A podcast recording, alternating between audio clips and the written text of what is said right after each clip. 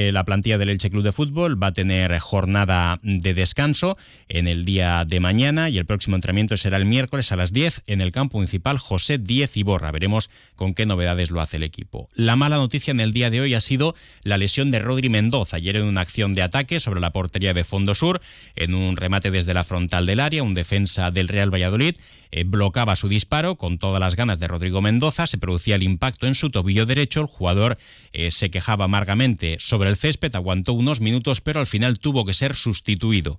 Hoy Rodrigo Mendoza ha abandonado el estadio con muletas, lo que ya de por sí no es para nada una buena señal. Por tanto, se han encendido las alarmas en el Elche Club de Fútbol, pendiente de pruebas para saber si es algo que tiene que ver con el hueso, si es algo que tiene que ver con los ligamentos y si puede estar disponible para los siguientes encuentros. Un Rodrigo Mendoza que atravesaba por su mejor momento y que ayer fue el mejor del Elche junto con John Chetauya. Rodrigo Mendoza que en la primera parte estrellaba un balón con la pierna derecha en el larguero. En la segunda parte filtraba también un pase perfecto para John que le dejaba solo ante el portero Jordi Masip y que al final por culpa de esos problemas físicos tuvo que ser retirado del campo.